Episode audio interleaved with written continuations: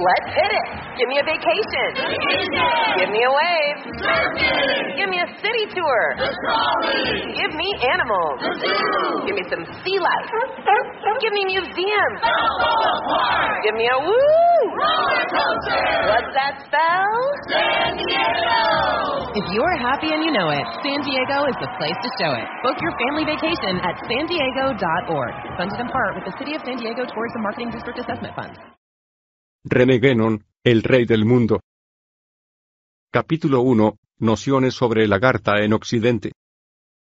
La obra póstuma de Saint-Yves d'Albeidre, titulada Misión de la India, que fue publicada en 1910, contiene la descripción de un centro iniciático misterioso designado bajo el nombre de Agartha. Muchos lectores de este libro, por lo demás, debieron suponer que aquello no era más que un relato puramente imaginario, una suerte de ficción que no reposaba sobre nada real. En efecto, hay ahí, si se quiere tomar todo al pie de la letra, unas inverosimilitudes, que podrían, al menos para quien se atiene a las apariencias exteriores, justificar tal apreciación, y sin duda Saint-Yves había tenido buenas razones para no publicar él mismo esta obra, escrita desde hacía mucho tiempo, y que no estaba verdaderamente a punto. Hasta entonces, por otro lado, no se había apenas hecho mención en Europa de Lagarta y de su jefe, el Brahmadma, sino por un escritor muy poco serio, Louis Jacoliot, del cual no es posible invocar la autoridad, pensamos, por nuestra parte,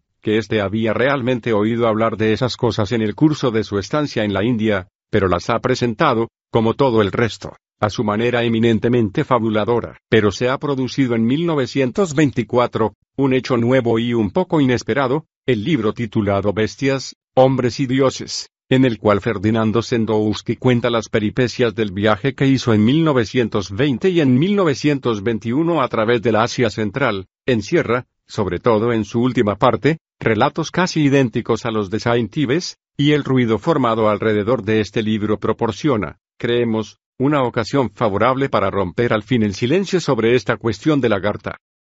Naturalmente, espíritus escépticos o malevolentes, no han dejado de acusar a Osendowski de haber pura y simplemente plagiado a Saint-Yves, y de destacar, en apoyo de dicha alegación, todos los pasajes concordantes de las dos obras. Hay efectivamente un buen número que presentan, hasta en los detalles, una similitud bastante sorprendente. Hay primero lo que podía parecer más inverosímil en Saint-Yves mismo, es decir, la afirmación de la existencia de un mundo subterráneo extendiendo sus ramificaciones por todas partes, bajo los continentes e incluso bajo los océanos y por el cual se establecen invisibles comunicaciones entre todas las regiones de la Tierra. Osendowski, por lo demás, no toma en cuenta esta afirmación, declarando incluso que no sabe qué pensar de ella, pero la atribuye a diversos personajes que encontró a lo largo de su viaje. Aparece también, en ciertos puntos más concretos, el pasaje donde el rey del mundo está representado ante la tumba de su predecesor, aquel donde se suscita la cuestión del origen de los gitanos,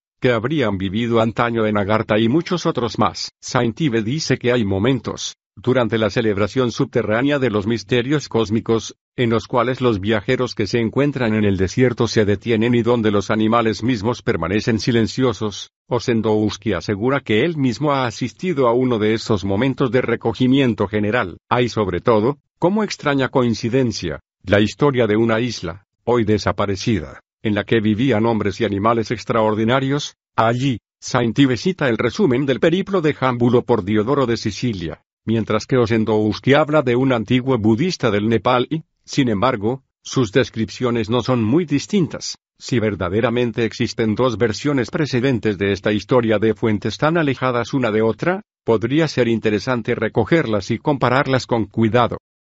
Hemos tenido que señalar todas estas comparaciones, pero tenemos que decir también que no nos convencen en absoluto de la autenticidad del plagio, nuestra intención, por otra parte, no es la de entrar aquí en una discusión que, en el fondo, no nos interesa demasiado, independientemente de los testimonios que M. Osendowski nos ha indicado él mismo, sabemos, por otras fuentes, que los relatos del género del que se trata son algo corriente en Mongolia y en toda el Asia Central, y añadiremos, a continuación, que existe algo parecido en las tradiciones de casi todos los pueblos. Por otro lado, si Osendowski copió en parte la misión de la India, no vemos el por qué habría omitido, al efecto, ciertos pasajes, ni por qué habría cambiado la forma de ciertas palabras, escribiendo, por ejemplo, Agarti en lugar de Agartha, lo que se explica al contrario muy bien si tuviese de fuente mongola las informaciones que Saint Ives había obtenido de fuente hindú, pues sabemos que éste estuvo en relación con dos hindúes al menos, más aún, no comprendemos por qué habría empleado, para designar al jefe de la jerarquía iniciática, el título de rey del mundo que no figura en ninguna parte en Saint Ives. Incluso si admitiéramos ciertos plagios, no sería menos cierto que Osendowski dice a veces cosas que no tienen equivalencia en la misión de la India, y que son ciertamente las que él no ha podido inventar en todas sus partes, tanto más cuanto que, mucho más preocupado de política que de ideas y de doctrinas, e ignorando todo lo que concierne al esoterismo, ha sido manifiestamente incapaz de aprehender por sí mismo su valor exacto. Tal es, por ejemplo, la historia de una piedra negra enviada antaño por el rey del mundo al Dalai Lama, luego transportada a Urga, en Mongolia, y que desapareció hace alrededor de 100 años. Ahora bien, en numerosas tradiciones las piedras negras juegan un papel importante, desde la que era el símbolo de Cibeles hasta la que está engastada en la cava de la Meca. He aquí otro ejemplo, el Bogdo Buda viviente, que reside en Urga, conserva, entre otras cosas preciosas, el anillo de Genghis Khan, sobre el cual está grabado una esvástica y una placa de cobre que lleva el sello del rey del mundo. Parece que Osendowski no haya podido ver más que el primero de estos dos objetos, pero le habría sido bastante difícil imaginar la existencia del segundo, ¿no habría sido más natural venirle a la mente hablar aquí de una placa de oro? Estas breves observaciones preliminares son suficientes para lo que nos proponemos, pues pretendemos continuar absolutamente ajenos a toda polémica y a toda cuestión de personas. Si citamos a Osendowski e incluso a Saint Ives únicamente, porque lo que han dicho puede servir de punto de partida para consideraciones que no tienen nada que ver con lo que se podría pensar de ambos, y cuyo alcance sobrepasa singularmente sus individualidades tanto como la nuestra, que, en este dominio, tampoco debe contar. No queremos librarnos, a propósito de sus obras, a una crítica de textos más o menos vana, sino aportar indicaciones que todavía no se han dado en parte alguna, que sepamos nosotros al menos, y que son susceptibles de ayudar en cierta medida para elucidar lo que Osendowski llama el misterio de los misterios. Capítulo 2. Realeza y pontificado. El título de Rey del Mundo, tomado en su acepción más elevada, la más completa y al mismo tiempo la más rigurosa, se aplica con propiedad a Manu, el legislador primordial y universal, cuyo nombre se encuentra bajo formas diversas, entre un gran número de pueblos antiguos, acordémonos simplemente, a este respecto, del Mina Omene de los egipcios, del Menú de los celtas y del Mino de los griegos. Este nombre, por otra parte, no designa en absoluto a un personaje histórico más o menos legendario, lo que designa en realidad es un principio, la inteligencia cósmica que refleja la luz espiritual pura y formula la ley, Dharma, propia de las condiciones de nuestro mundo o de nuestro ciclo de existencia, y es al mismo tiempo el arquetipo del hombre considerado especialmente en tanto que ser pensante, en sánscrito manaba.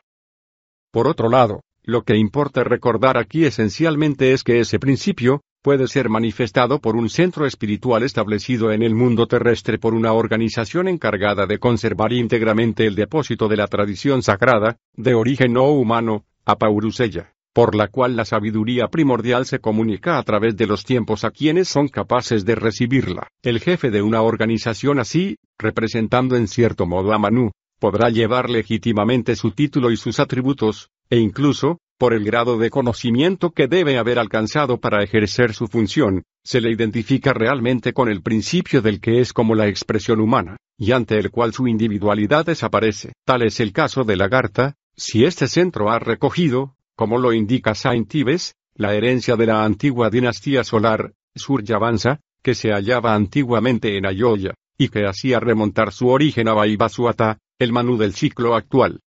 Saint Ives, como ya hemos dicho, no considera sin embargo al jefe supremo de la Garta como rey del mundo, él lo presenta como soberano pontífice, y además le coloca a la cabeza de una iglesia brahmánica designación que procede de una concepción bastante occidentalizada. Aparte de esta última reserva, lo que él dice completa, en este sentido, lo que dice por su lado F. Osendowski, parece que cada uno de ellos no haya visto más que el aspecto que respondía más directamente a sus tendencias y a sus preocupaciones dominantes, pues, A decir verdad, se trata aquí de un doble poder, al mismo tiempo sacerdotal y regio.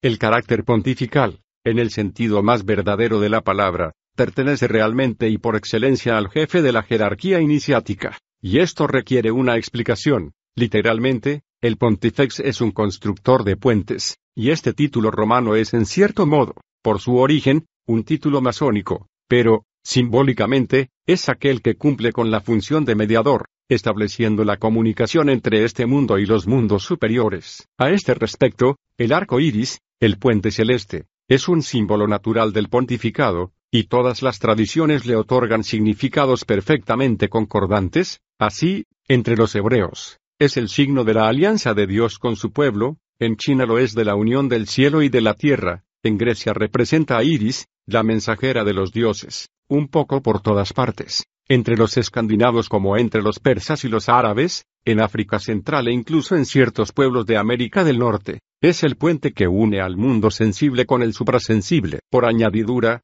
la unión de los dos poderes, sacerdotal y real, estaba representado, entre los latinos, por cierto aspecto del simbolismo de Janus, simbolismo extremadamente complejo y de múltiples significados. Las llaves de oro y de plata simbolizaban, en la misma relación, las dos iniciaciones correspondientes. Se trata, por emplear la terminología hindú, de la vía de los brahmanes y de la de los kshatriyas, pero, en la cúspide de la jerarquía, se está en el principio común de donde unos y otros sacan sus atribuciones respectivas, por consiguiente, más allá de sus diferencias, puesto que allí está la fuente de toda autoridad legítima, en cualquier terreno que se ejerza, los iniciados de la Garta son es decir, más allá de las castas. Había en la Edad Media una expresión en la cual los dos aspectos complementarios de la autoridad se encontraban reunidos de una manera que es muy digna de destacar, se hablaba frecuentemente en esta época de una región misteriosa que se denominaba el reino del preste Juan. Era la época en la que lo que podría designarse como la cobertura externa del centro en cuestión se hallaba formado, en buena parte, por los nestorianos, o lo que se ha convenido en denominar así, con razón o sin ella y los sabeos, y precisamente estos últimos se daban a sí mismos el título de Mendaye de Iaia, es decir, discípulos de Juan. A propósito de esto, podemos ser enseguida otra observación, es al menos curioso que muchos grupos orientales de carácter muy cerrado, desde los ismaelitas o discípulos del viejo de la montaña a los drusos del Líbano, hayan tomado uniformemente, como las órdenes de caballería occidentales, el título de guardianes de la Tierra Santa. Lo que sigue hará sin duda comprender mejor lo que ello puede significar. Parece que Saint Ives haya encontrado una palabra muy precisa, tal vez más aún de lo que pensaba, cuando hablaba de los templarios de la Garta. Para que nadie se extrañe por la expresión de cobertura externa que acabamos de emplear, añadiremos que hay que tener cuidado con el hecho de que la iniciación caballeresca era esencialmente una iniciación de exatrillas. Ello explica, entre otras cosas, el papel preponderante que juega ahí el simbolismo del amor. Sea lo que fuere de estas últimas consideraciones, la idea de un personaje que es sacerdote y rey a la vez no es una idea muy corriente en Occidente, aunque se encuentre en el origen mismo del cristianismo, representado de forma sorprendente por los reyes magos, incluso en la Edad Media, el poder supremo al menos, según las apariencias exteriores, estaba dividido entre el papado y el imperio. Tal separación puede considerarse como la señal de una organización incompleta por arriba, si así puede decirse, ya que no se ve que aparezca el principio común del que proceden y del que dependen regularmente los dos poderes. El verdadero poder supremo debía pues hallarse en otro lugar. En Oriente, el mantenimiento de tal separación en la cumbre misma de la jerarquía, es, al contrario, bastante excepcional, y apenas en ciertos conceptos búdicos es donde se encuentra algo de este género, queremos hacer alusión a la incompatibilidad afirmada entre la función de Buda y la de Chakrabarti con acento circunflejo o monarca universal, cuando se dice que Sayamuni tuvo en cierto momento que elegir entre una y otra. Conviene añadir que el término Chakrabarti, que no tiene especialmente nada de búdico, se aplica más bien, según los datos de la tradición hindú, a la función del Manu de sus representantes, literalmente es el que hace girar la rueda, es decir, aquel que dirige el movimiento por sí mismo sin participar en él, colocado en el centro de todas las cosas, o que es, según la expresión de Aristóteles, su motor inmóvil. Llamamos muy particularmente la atención sobre esto, El centro de que se trata es el punto fijo que todas las tradiciones concuerdan en designar simbólicamente como el polo, pues alrededor de él es donde se efectúa la rotación del mundo, representado generalmente por la rueda. Entre los celtas, caldeos e hindúes, tal es el verdadero significado de la esvástica, este signo que se encuentra extendido en todas partes, desde el extremo oriente al extremo occidente, y que es esencialmente el signo del polo, es aquí sin duda la primera vez, en la Europa moderna, que se da a conocer su significado real. Los sabios contemporáneos, en efecto, han intentado vanamente explicar este símbolo por las teorías más fantásticas, la mayor parte de ellos obsesionados por una especie de idea fija han querido ver, ahí como casi en todas partes, un signo exclusivamente solar, mientras que, si alguna vez se ha convertido en ello, no ha podido ser más que accidentalmente y de una forma desviada. Otros han estado más cerca de la verdad considerando la esvástica como el símbolo del movimiento, pero esta interpretación sin ser falsa, es muy insuficiente, pues no se trata de un movimiento cualquiera, sino de un movimiento de rotación que se realiza alrededor de un centro o de un eje inmutable, y este es el punto fijo que es, repetimos el elemento esencial con el que se relaciona el símbolo en cuestión. Por lo que acabamos de decir, se puede ya comprender que el rey del mundo debe tener una función esencialmente ordenadora y reguladora, y se observará, no sin razón, que esta última expresión tiene la misma raíz que rex y regere, función que puede resumirse en una palabra como la de equilibrio, o la de armonía, lo que se traduce precisamente en sánscrito por el término dharma, lo que entendemos por ello es el reflejo, en el mundo manifestado, de la inmutabilidad del principio supremo. Se puede comprender también, por las mismas consideraciones, porque el Rey del mundo tiene por atributos fundamentales la justicia y la paz que no son más que las formas revestidas más especialmente por este equilibrio y esta armonía en el mundo del hombre. Manaba loca es una vez más un punto de la máxima importancia, y, además de su alcance general, lo señalamos para quienes se dejen llevar por ciertos temores quiméricos, de los que el libro mismo de Osendowski contiene como un eco en sus últimas líneas.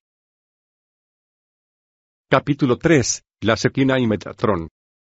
Ciertos espíritus timoratos, y cuya comprensión se halla extrañamente limitada por ideas preconcebidas, se han asustado por la designación misma de rey del mundo, que han relacionado enseguida con la del príncipe Sujus Mundi, del cual se trata en el Evangelio. Cae por su propio peso que tal asimilación es completamente errónea y desprovista de fundamento, podríamos, para rechazarla, limitarnos a destacar simplemente que este título de Rey del Mundo se aplica corrientemente a Dios mismo en hebreo y en árabe. Sin embargo, como puede dar pie a algunas observaciones interesantes, examinaremos con este propósito las teorías de la cábala hebraica concernientes a los intermediarios celestes las cuales, por otra parte, tienen una relación muy directa con el objeto principal del presente estudio.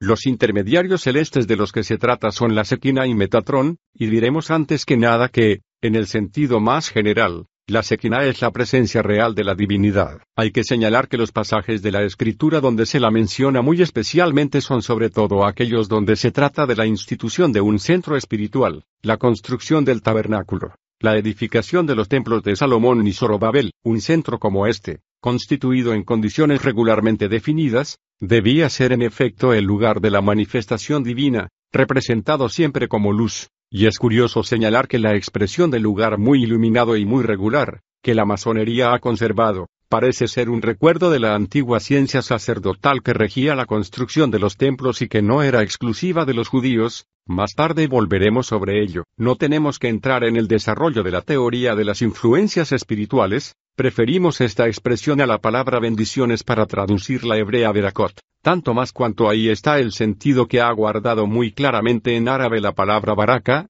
pero, incluso limitándose a ver las cosas desde este único punto de vista, sería posible explicarse la palabra de Elias Levita, que M. Bulliaud cuenta en su obra sobre la cábala judía, los maestros de la cábala tienen en cuanto a esto grandes secretos. La sequina se presenta bajo aspectos múltiples, entre los cuales hay dos principales, uno interno y otro externo. Ahora bien, hay además, en la tradición cristiana, una frase que designa tan claramente como es posible estos dos aspectos, Gloria in excelsis Deo, et in terra pax hominibus bonae voluntatis. Las palabras gloria y pax se refieren, respectivamente, al aspecto interno, con relación al principio, y al aspecto externo, en consonancia con el mundo manifestado, y, si se consideran así estas palabras, se puede comprender inmediatamente por qué son pronunciadas por los ángeles, Malakim, para anunciar el nacimiento del Dios con nosotros o en nosotros, Emmanuel. También se podría, para el primer aspecto, recordar las teorías de los teólogos sobre la luz de gloria en y por la cual se la visión beatífica, in excelsis, y, en cuanto al segundo, encontramos aquí la paz, a la cual hicimos alusión anteriormente, y que en su sentido esotérico está indicada en todas partes como uno de los atributos fundamentales de los centros espirituales establecidos en este mundo, interra. Por otro lado, el término árabe sakinah, que evidentemente es idéntico al hebreo sekinah, se traduce por gran paz, lo que es el equivalente exacto de la pax profunda de los Rosacruces, y, de ese modo, se podría explicar, sin duda, lo que estos entendían por el templo del Espíritu Santo, igual que se podría interpretar también, de una forma precisa, los numerosos textos evangélicos en los que se habla de la paz, tanto más cuanto en la tradición secreta que concierne a la sequina tendría alguna relación con la luz del Mesías. Es sin intención que P. Bulliaud, cuando da esta última indicación, dice que se trata de la tradición reservada a los que seguían el camino que llegaba al Pardes, es decir, como lo veremos más tarde, al centro espiritual supremo. Esto nos lleva aún a una observación relacionada, Bulliaud habla de un misterio relativo al jubileo, lo que se relaciona en cierto sentido con la idea de paz, y, a propósito de esto, cita el texto del Soar, tercero, 52b, el río que sale del Edén lleva el nombre de Yobel, así como el de Jeremías, 18, 8. Él extenderá sus raíces hacia el río, de donde resulta que la idea central del jubileo sea la remisión de todas las cosas a su estado original. Está claro que se trata de esta vuelta al estado primordial que consideran todas las tradiciones y en la cual hemos tenido la ocasión de insistir un poco en nuestro estudio sobre el esaterismo de Dante. Y cuando se añade que el retorno de todas las cosas a su primer estado marcará la era mesiánica, los que hayan leído este estudio podrán recordar lo que allí dijimos sobre las relaciones del paraíso terrestre y de la Jerusalén celeste. Por otro lado, a decir verdad, lo que se trata en todo esto siempre es, en distintas fases de la manifestación cíclica, el Pardes, el centro de este mundo, que el simbolismo tradicional de todos los pueblos compara con el corazón, centro del ser, y residencia divina, Brahma pura en la tradición hindú, así como el tabernáculo que es su imagen y que, por esta razón, el llamado en hebreo Miskano habitación de Dios, palabra cuya raíz es la misma que la de Sequiná. Desde otro punto de vista, la Sequiná es la síntesis de los Sefirot. Ahora bien, en el árbol sefirótico, la columna de la derecha es el lado de las misericordia y la columna de la izquierda es el lado del rigor, por consiguiente, debemos reencontrar estos dos aspectos en la Sequiná, y podemos observar inmediatamente, para relacionar esto con lo que precede, que, en cierto modo al menos, el rigor se identifica con la justicia, y la misericordia, con la paz. Si el hombre peca y se aleja de la sequina, cae bajo el poder de las potencias, Sarim, que dependen de la severidad, y entonces a la sequina se la llama mano de rigor, lo que recuerda inmediatamente al bien conocido símbolo de la mano de justicia, pero al contrario, si el hombre se acerca a la sequina se libera, y la sequina es la mano derecha de Dios, es decir, que la mano de justicia se convierte pues en la mano bendita. Son los misterios de la casa de la justicia, Beitin, que son una designación más del centro espiritual supremo, Apenas es necesario señalar que los dos lados que acabamos de examinar son aquellos en los que se reparten los elegidos y los condenados en las representaciones cristianas del juicio final. Igualmente se podría establecer una comparación con las dos vías que los pitagóricos simbolizaban con la letra I, y que representaba de una forma exotérica el mito de Hércules entre la virtud y el vicio, con las dos puertas celestial e infernal, que entre los latinos estaban asociadas al simbolismo de Janus, con las dos fases cíclicas ascendente y descendente que, entre los hindúes, se relacionan igualmente con el simbolismo de Ganesa. En fin, es fácil comprender de ese modo lo que quieren decir verdaderamente expresiones como las de intención recta que volveremos a encontrar a continuación, y de buena voluntad, pax hominibus bonae voluntatis, y los que tienen un conocimiento de los distintos símbolos a los que acabamos de hacer alusión verán que no es sin razón que la fiesta de Navidad coincida con la época del solsticio de invierno, cuando se tiene el cuidado de dejar de lado todas las interpretaciones externas, filosóficas y morales a las que han dado lugar desde los estoicos hasta Kant. La cábala da a la Sequina un paredro que porta nombres idénticos a los suyos, que posee en consecuencia los mismos caracteres, y que naturalmente tiene tantos aspectos diferentes como la misma Sequina, su nombre es Metatrón, y este apelativo es numéricamente equivalente al de Saddai, el Todopoderoso, que se dice ser la denominación del Dios de Abraham. La etimología de la palabra Metatrón es muy incierta, entre las diversas hipótesis que han sido lanzadas a este respecto, una de las más interesantes es la que le hace derivar del mitra caldeo, que significa lluvia, y que también tiene por su raíz cierta relación con la luz. Si esto es así, no habría que creer que la similitud con el mitra hindú y zoroastriano constituya una razón suficiente para admitir que haya ahí un préstamo del judaísmo a doctrinas extranjeras, pues no es de una forma externa como conviene examinar las relaciones que existen entre las distintas tradiciones, y diremos otro tanto en lo que concierne al papel atribuido a la lluvia en casi todas las tradiciones, en tanto que símbolo del descenso de las influencias espirituales del cielo sobre la tierra. A propósito de esto, Señalemos que la doctrina hebraica habla de un rocío de luz que emana del árbol de la vida y por el cual debe operarse la resurrección de los muertos, así como de una efusión de rocío que representa la influencia celeste comunicándose a todos los mundos, lo que recuerda singularmente el simbolismo alquímico y rosacruciano. El término Metatrón comporta todas las acepciones de guardián, de señor, de enviado, de mediador, es el autor de las teofanías en el mundo sensible, es el ángel de la faz y también el príncipe del mundo, Sara Olam, y por esta última designación puede verse que no nos hemos alejado mucho de nuestro tema. Para emplear el simbolismo tradicional que previamente hemos explicado, diremos de buena gana que, así como el jefe de la jerarquía iniciática es el polo terrestre, Metatron es el polo celeste, y este tiene un reflejo en aquel, con el cual está en relación directa según el eje del mundo. Su nombre es Micael, el gran sacerdote que es holocausto y oblación ante Dios, y todo lo que los israelitas hacen en la tierra se realiza según los prototipos de lo que acontece en el mundo celestial. El gran pontífice aquí abajo lo simboliza Micael, príncipe de la clemencia. En todos los pasajes donde la escritura habla de la aparición de Micael, se está tratando de la gloria de la Sequina. Lo que aquí se ha dicho de los israelitas se puede decir igualmente de todos los pueblos poseedores de una tradición verdaderamente ortodoxa.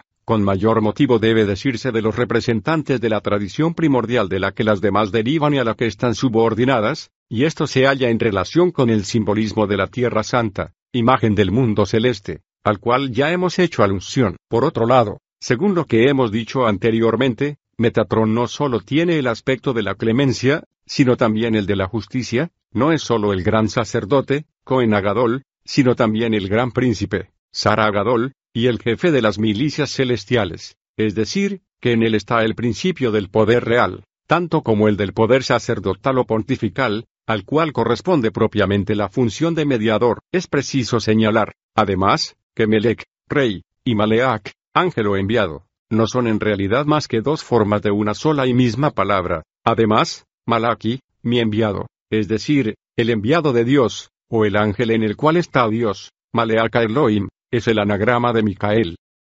Es conveniente añadir que, si Micael se identifica con Metatron como acabamos de ver, no representa, sin embargo, más que un aspecto, al lado de la cara luminosa hay una oscura, y esta está representada por Samael, que es llamado igualmente Sara Olam. Volvemos aquí al punto de partida de estas consideraciones. En efecto, es este último aspecto, y aquel solamente, lo que es el genio de este mundo en un sentido inferior, el príncipe Mundi del que habla el Evangelio, y sus relaciones con Metatron, del cual es como la sombra, justifican el uso de una misma designación en un doble sentido, al mismo tiempo que hacen entender por qué razón el número apocalíptico 666, el número de la bestia, es también un número solar. Por otra parte, según San Hipólito, el Mesías y el Anticristo tienen ambos por emblema el león, que es una vez más un símbolo solar, y podría hacerse la misma observación de la serpiente y de muchos otros símbolos. Desde el punto de vista cabalístico se trata aquí de las dos caras opuestas de Metatron, del que tratamos aquí, no tenemos que extendernos en las teorías que se podrían formular, de manera general, sobre este doble sentido de los símbolos, pero solamente diremos que la confusión entre el aspecto luminoso y el tenebroso constituye propiamente el satanismo, y es esta confusión, precisamente, la que cometen involuntariamente sin duda y por simple ignorancia, lo que es una excusa y no una justificación, quienes creen descubrir un significado infernal en la designación de rey del mundo, de la Edad Media con una disposición que le da manifiestamente el mismo significado.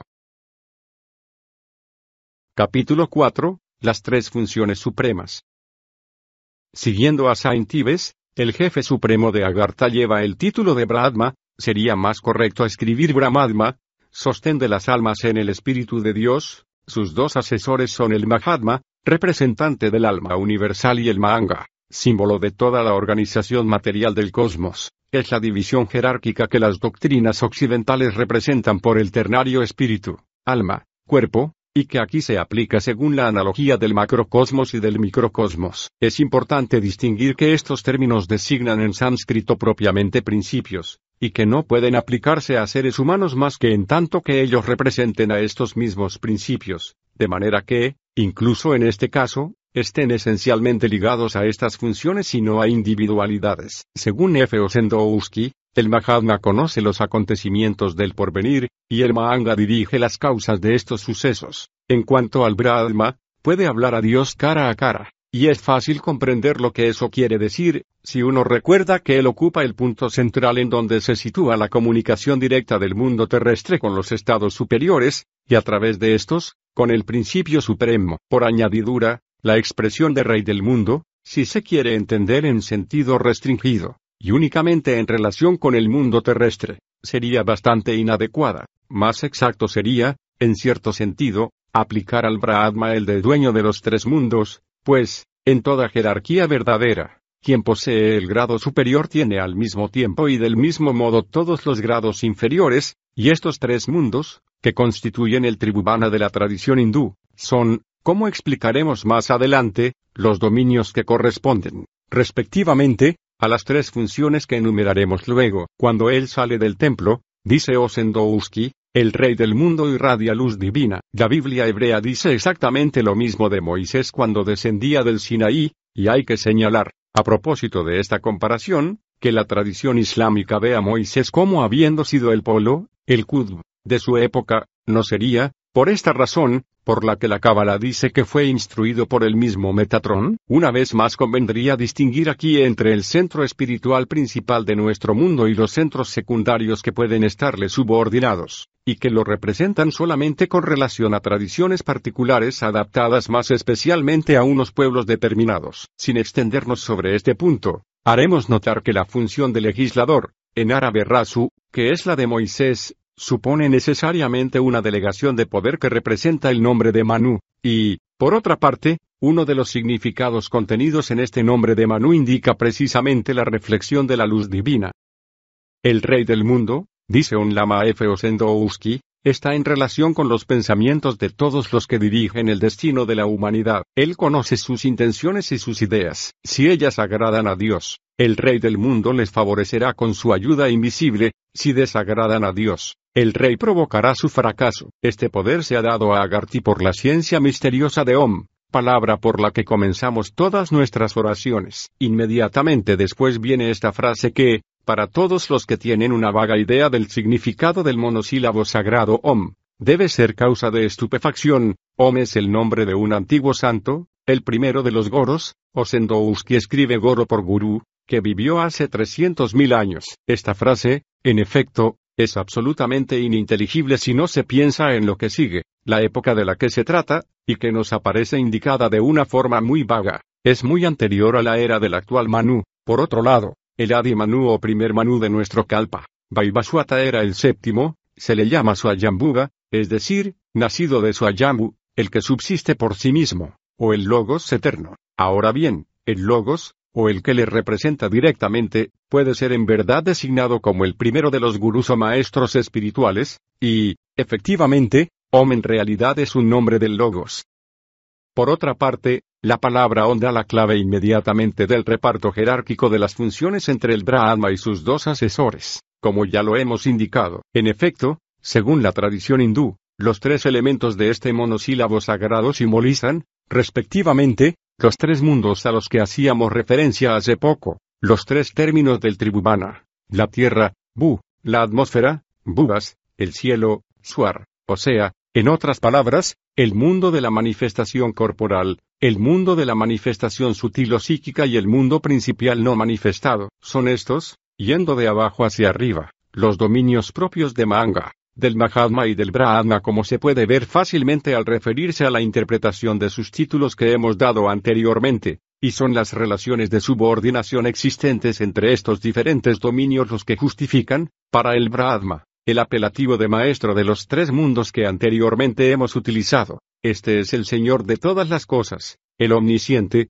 quien inmediatamente ve todos los efectos en su causa, el ordenador interno, que reside en el centro del mundo y lo rige desde el interior, dirigiendo su movimiento sin participar en él, la fuente, de todo poder legítimo, el origen y el fin de todos los seres, de la manifestación cíclica de la cual representa la ley, para servirnos aún de otro simbolismo, no menos rigurosamente exacto, diremos que el Mahanga representa la base del triángulo iniciático y el Brahma su vértice. Entre los dos, el Mahatma encarna de algún modo un principio mediador, la vitalidad cósmica, el anima mundi de los hermetistas, cuya acción se desarrolla en el espacio intermedio. Y todo esto está simbolizado claramente por los caracteres correspondientes del alfabeto sagrado que Saint Ives llama Batani Efeos Endouski Batanano, lo que viene a ser lo mismo, por las formas geométricas, línea recta, espiral y punto, a las que remiten esencialmente los tres matras o elementos constitutivos del monosílabo OM. Expliquémonos más claramente aún, al Brahma pertenece la plenitud de los dos poderes, el sacerdotal y el real considerados principalmente y en cierto modo en el estado indiferenciado. Estos dos poderes han de distinguirse luego para manifestarse, el Mahatma que representa más concretamente al poder sacerdotal y el Mahanga al poder regio. Esta distinción corresponde a la de los brahmanes y de los kshatriyas, pero además estando más allá de las castas, el Mahatma y el Mahanga tienen en sí mismos, tanto como el Brahma, un carácter a la vez sacerdotal y real. Respecto a esto, precisaremos un punto que parece no haber sido nunca explicado de manera satisfactoria, y que sin embargo es muy importante, hacíamos alusión anteriormente a los reyes magos del Evangelio, como unificando en ellos los dos poderes, Ahora diremos que estos personajes misteriosos no representan en realidad otra cosa que a los tres jefes de la Garta. El Mahanga ofrece a Cristo el oro y le saluda como rey. El Mahatma le ofrece el incienso y le saluda como sacerdote. Y por último, el Brahma le ofrece la mirra, el bálsamo de incorruptibilidad, imagen de la Vita, y le saluda como profeta o maestro espiritual por excelencia. El homenaje así rendido al Cristo naciente, en los tres mundos que son sus dominios respectivos, por los representantes auténticos de la tradición primordial, es al mismo tiempo, observémoslo, el testimonio de la ortodoxia perfecta del cristianismo con respecto a esta. Naturalmente, Osendowski no podía de ningún modo considerar observaciones de este estilo, pero si hubiera comprendido ciertas cosas más profundamente de lo que lo hizo, habría podido al menos darse cuenta de la rigurosa analogía que existe entre el ternario supremo de Lagarta y el del lamaísmo tal como él lo indica, el Dalai Lama, que realiza la santidad, o la pura espiritualidad, de Buda, el Tasilama que realiza su ciencia, no mágica como parece creerlo, sino más bien teúrgica, y el Bogdokan que representa su fuerza material y guerrera. Es exactamente el mismo reparto según los tres mundos. Habría podido hacer esta observación tanto más fácilmente cuanto que se le había indicado que la capital de Agarthy recuerda a Lhasa, donde el palacio del Dalai Lama, el Potala, se halla en la cima de una montaña recubierta de templos y de monasterios, esta forma de explicar las cosas es además equivocada al invertir los informes, pues, en realidad, es por la imagen por lo que se puede decir que se recuerda su prototipo y no al contrario. Ahora bien, el centro del lamaísmo no puede ser más que una imagen del verdadero centro del mundo,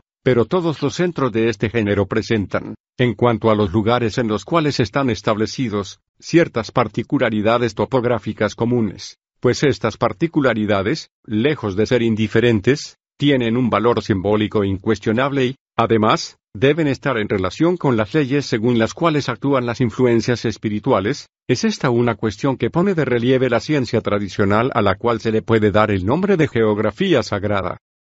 Todavía hay otra concordancia no menos importante, Saint Ives, al describir los diversos grados o círculos de la jerarquía iniciática, que están en relación con ciertos nombres simbólicos, y que se refieren especialmente a las divisiones del tiempo, termina diciendo que el círculo más elevado y el más cercano del centro misterioso se compone de doce miembros, que representan la iniciación suprema y corresponden, entre otras cosas, a la zona zodiacal. Ahora bien, esta constitución se halla reproducida en lo que se llama el Consejo Circular del Dalai Lama, formado por doce grandes Namsans, o Nomekans, y se la encuentra también, además, hasta en ciertas tradiciones occidentales, especialmente las que conciernen a los caballeros de la mesa redonda. Añadiremos todavía que los doce miembros del círculo interior de la Garta, desde el punto de vista del orden cósmico, no representan simplemente los doce signos del zodíaco, sino también, incluso estaríamos tentados de decir antes, aunque las dos interpretaciones no se excluyan, los doce adityas, que son otras tantas formas del sol, en relación con estos mismos signos zodiacales, y naturalmente, tal como a se le llama hijo del sol, el rey del mundo también tiene el sol entre sus emblemas. La primera conclusión que se desprende de todo ello es que hay verdaderamente lazos muy estrechos entre las descripciones que, en todos los países, se refieren a centros espirituales más o menos escondidos o al menos difícilmente accesibles. La única explicación plausible que pudiera dársele es que si estas descripciones se refieren a centros diferentes, como parece ser en ciertos casos, no son estos por así decir más que emanaciones de un centro único y supremo, del mismo modo que todas las tradiciones particulares no son en suma más que adaptaciones de la gran tradición primitiva. Capítulo 5. El simbolismo del grial. Hicimos alusión anteriormente a los caballeros de la mesa, o tabla, redonda. No estará fuera de lugar indicar aquí lo que significa la búsqueda del grial, que, en las leyendas de origen celta, se presenta como su función principal. En todas las tradiciones, se hace alusión a algo que, a partir de cierta época, se habría perdido u ocultado, como por ejemplo es el soma de los hindúes o la oma de los persas, la bebida de inmortalidad que, precisamente, tiene una relación muy directa con el grial, ya que este es, se dice, la copa sagrada que contuvo la sangre de Cristo, la cual es también bebida de inmortalidad. En otros lugares el simbolismo es diferente, así, entre los judíos, lo que se ha perdido es la pronunciación del gran nombre divino, pero la idea fundamental es siempre la misma, y más adelante veremos a qué corresponde exactamente. El Santo Grial es, se dice, la copa que se utilizó en la cena, y en la que José de Arimatea recogiera posteriormente la sangre y el agua que salían de la herida abierta en el costado de Cristo por la lanza del centurión Longinos. Esta copa habría sido, según la leyenda, transportada a Gran Bretaña por José de Arimatea en persona y por Nicodemo, es preciso ver en ello la indicación de un lazo establecido entre la tradición celta y el cristianismo. La copa, en efecto, juega un papel muy importante en las tradiciones antiguas, y sin duda lo era igualmente entre los celtas. Incluso hay que señalar que se la asocia frecuentemente con la lanza, siendo estos dos símbolos de alguna forma complementarios el uno del otro, pero esto nos alejaría de nuestro tema. Tal vez lo que muestre muy claramente el significado esencial del grial es aquello que se dice de su origen, esta copa había sido tallada por los ángeles a partir de una esmeralda caída de la frente de Lucifer en el momento de su caída. Esta esmeralda recuerda de una forma muy llamativa a la urna, la perla frontal que, en el simbolismo hindú, de donde ha pasado al budismo, ocupa a menudo el sitio del tercer ojo de Siva, representando lo que se podría llamar el sentido de eternidad, tal como lo hemos explicado en otro lugar. Por lo demás se dice más tarde que el grial fue confiado a Adán en el paraíso terrestre, pero que en el momento de su caída, Adán lo perdió a su vez, pues no pudo llevarlo con él cuando fue expulsado del Edén, y con el significado que acaba de dar ello resulta muy claro. En efecto, el hombre separado de su centro original se encontraba desde entonces encerrado en la esfera temporal, ya no podía encontrar el punto único donde todas las cosas se contemplan bajo el aspecto de la eternidad. En otros términos, la posesión del sentido de la eternidad está ligada a lo que todas las tradiciones denominan, como lo hemos recordado anteriormente, como el estado primordial cuya restauración constituye el primer estadio de la verdadera iniciación, siendo condición previa a la conquista real de los estados suprahumanos. El paraíso terrestre representa, además, propiamente el centro del mundo, y lo que a continuación vamos a decir sobre el sentido original de la palabra paraíso podrá hacerlo comprender mejor aún. Lo que sigue puede parecer más enigmático. Seth logró entrar en el paraíso terrestre y así pudo recuperar el precioso vaso. Ahora bien, El nombre de Set expresa las ideas de fundamento y de estabilidad y en consecuencia indica de alguna manera la restauración del orden primordial destruido por la caída del hombre. Se debe comprender, por consiguiente, que Set y los que tras él poseyeron el grial pudieron establecer de ese modo un centro espiritual destinado a reemplazar al paraíso perdido, que venía a ser como una imagen de este y en ese caso esta posesión del grial representa la conservación íntegra de la tradición primordial en dicho centro espiritual. La leyenda, Además, no dice dónde ni por quién el grial fue conservado hasta la época de Cristo, pero el origen celta que se le conoce da a entender sin duda que los druidas tuvieron una parte en ello y deben contarse entre los mantenedores formales de la tradición primordial. La pérdida del grial, o de algunos equivalentes simbólicos, es en suma la pérdida de la tradición con todo lo que ésta conlleva. Además, a decir verdad, está más bien oculta que perdida, o al menos no puede haberse perdido más que para centros secundarios al cesar estos de estar en relación directa con el centro supremo. En cuanto a este último, siempre guarda intacto el depósito de la tradición y no está afectado por los cambios que sobrevienen en el mundo exterior. De modo que, siguiendo a diversos padres de la Iglesia y especialmente a San Agustín, el diluvio no pudo alcanzar al paraíso terrenal, que es la morada de Enoch y la tierra de los santos y cuya cumbre toca la esfera lunar, es decir, se halla más allá de la influencia del cambio, identificado con el mundo sublunar, en el punto de comunicación de la tierra y de los cielos. Pero, lo mismo que el paraíso terrenal se vuelve inaccesible, el centro supremo, que es en el fondo lo mismo, puede, en el curso de un cierto período, no manifestarse exteriormente,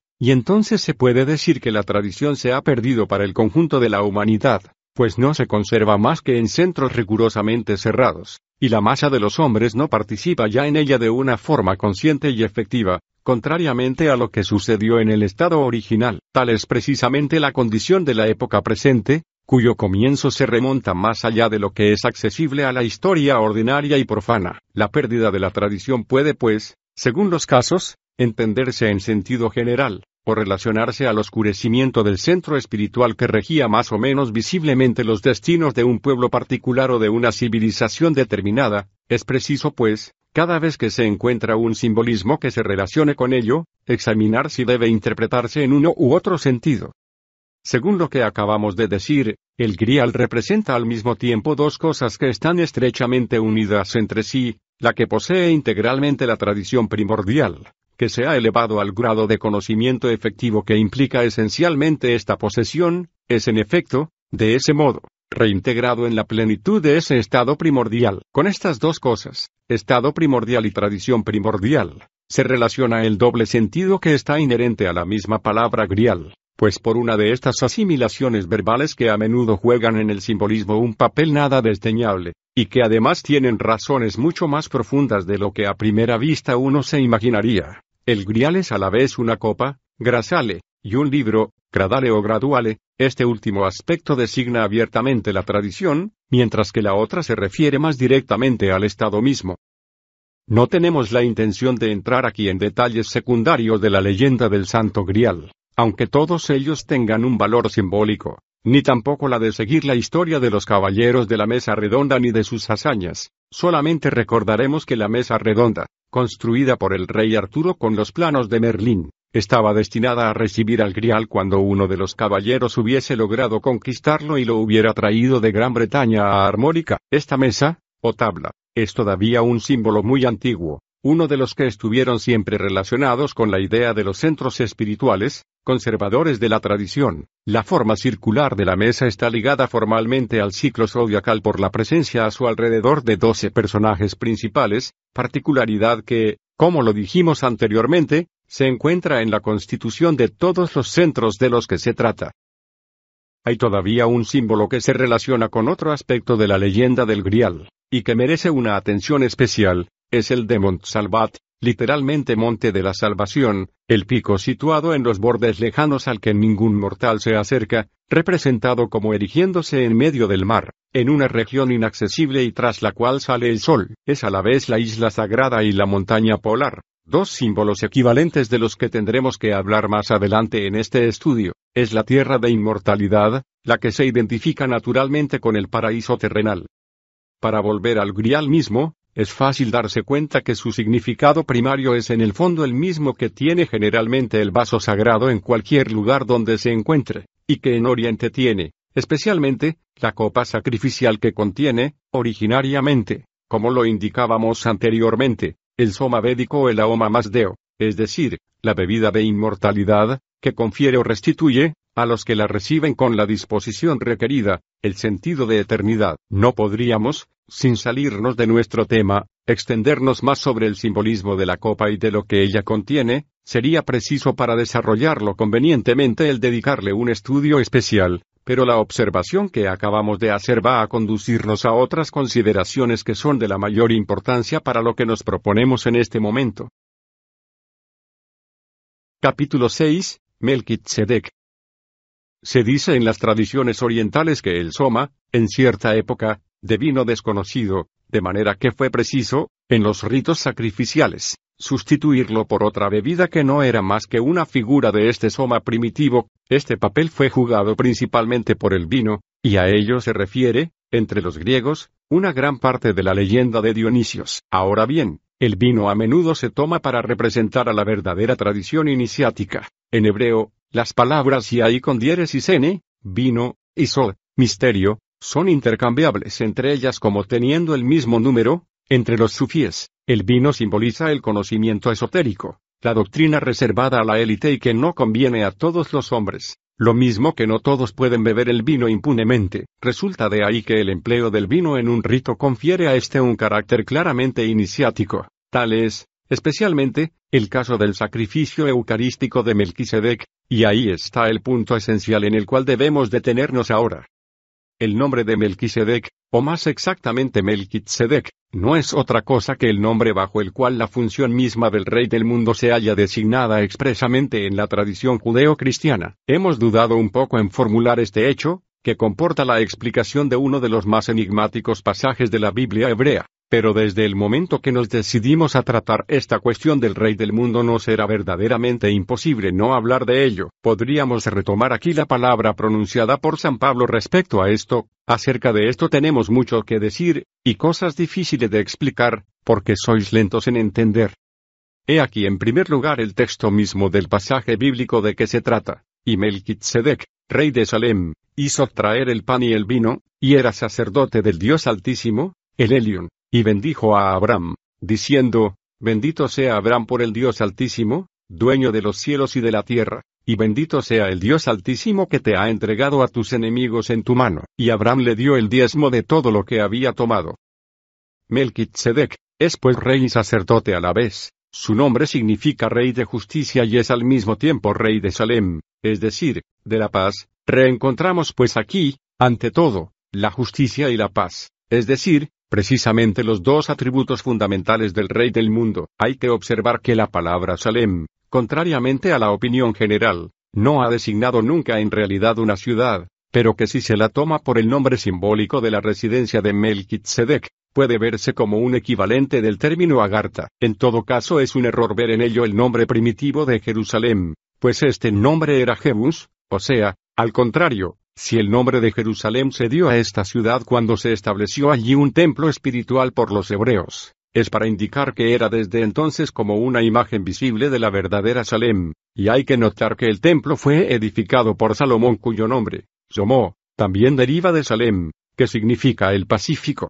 He aquí ahora en qué términos San Pablo comenta lo que se ha dicho de Melquisedec, este Melquisedec, rey de Salem, sacerdote de Dios Altísimo, que salió al encuentro de Abraham cuando él volvía de derrotar a los reyes, que le bendijo, y a quien Abraham dio el diezmo de todo el botín, que es primeramente según el significado de su nombre, rey de justicia, luego rey de Salem, es decir, rey de paz, que no tiene ni padre ni madre, sin genealogía, que no tuvo ni principio ni fin de su vida, pero que se ha hecho así semejante al Hijo de Dios, este Melquisedec permanece sacerdote a perpetuidad.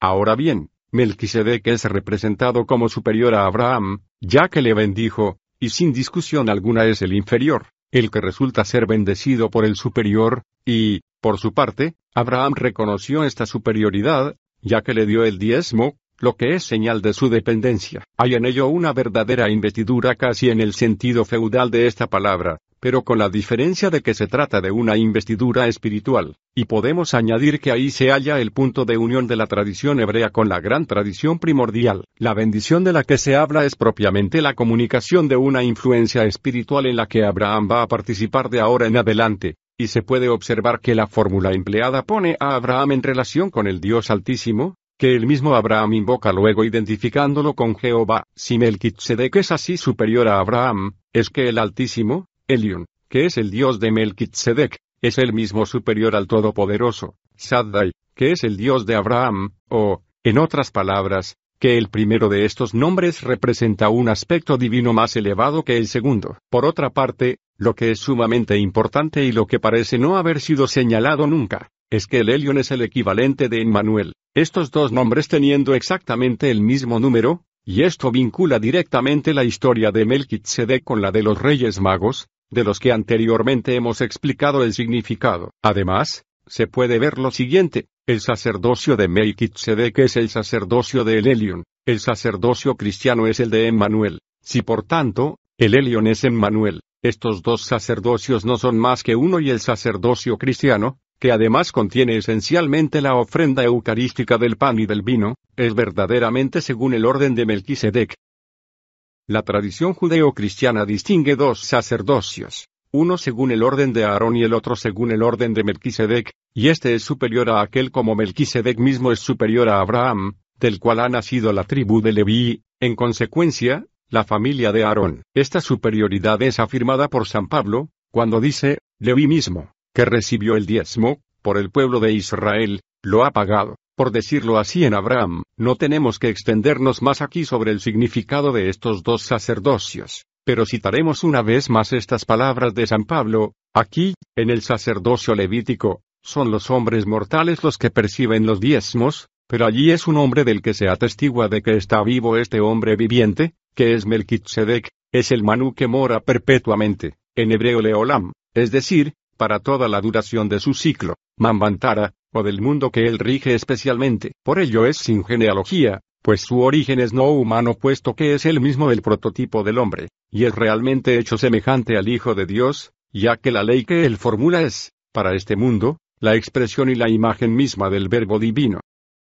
Hay que hacer aún otras consideraciones y primero esta. En la narración de los Reyes Magos vemos a tres personajes distintos, que son los tres jefes de la jerarquía iniciática, en la de Melchizedek, no vemos más que uno solo, pero que puede unir en él unos aspectos que corresponden a las tres funciones. Es así como algunos han diferenciado a Donit Sedek, el Señor de Justicia, que se desdobla de alguna forma en Cohen Sedek, el sacerdote de justicia, y Melchizedek, el rey de justicia. Estos tres aspectos pueden considerarse como relacionados, respectivamente, con las funciones de Brahma, del Mahatma y Mahanga. Aunque Melchizedek no sea más que el nombre del tercer aspecto, se aplica comúnmente por extensión al conjunto de los tres y, si se aplica así con preferencia a los otros, es porque la función que expresa es la más cercana al mundo exterior, por consiguiente la que se manifiesta más inmediatamente. Por lo demás, se puede notar cómo la expresión de rey del mundo, tanto como la de rey de justicia,